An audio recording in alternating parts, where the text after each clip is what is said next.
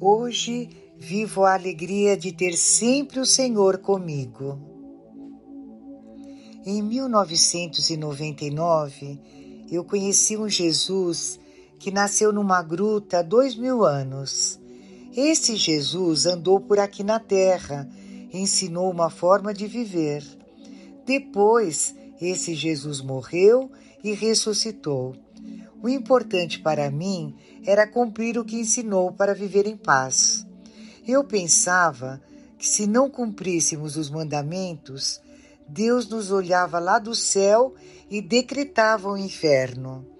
Com essa definição de Deus, eu levava uma vida vazia e meio sem sentido. Eu tinha perdido meu marido há oito anos. Buscava alívio da solidão nos bares da cidade. Saía com meus dois filhos para beber e me divertir, mas uma tristeza me corroía. Um dia em que a insônia me perturbava, levantei e liguei à TV. O programa estava começando. O apresentador disse assim: Hoje vamos começar o programa lendo uma mensagem de uma moça que esteve aqui ontem. Ela se chama Vassula e fala com Jesus.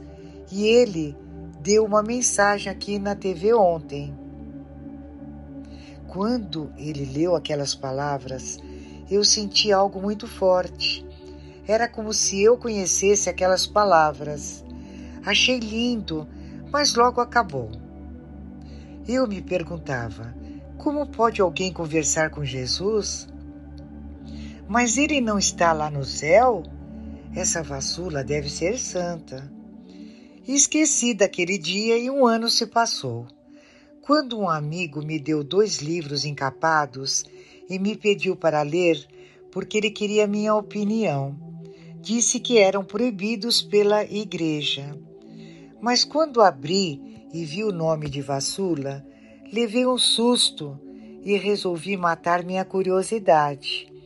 Era o livro quarto e lá estavam as palavras de Jesus sobre os Dez Mandamentos. Comecei a ler às 19 horas e só parei quando terminei de ler no dia seguinte. Li todo o livro de uma só vez.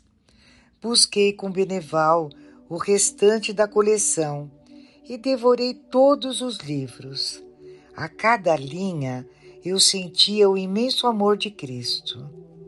No dia 20 de julho, quando terminei de ler, resolvi telefonar para a casa do Beneval, que mora em Joinville, pois eu queria mandar uma carta à Vassula. Ao ligar na casa dele, fui informada de que Beneval estava em Goiânia, na minha cidade, naquele dia, junto com o padre Fanã, diretor espiritual de Vassula. Percebi que Jesus tinha pressa comigo Corri em direção ao colégio onde estava o padre Fanã. Lá estavam umas duzentas pessoas. Depois de ouvir a palestra, houve um momento de cura, onde repousei no espírito.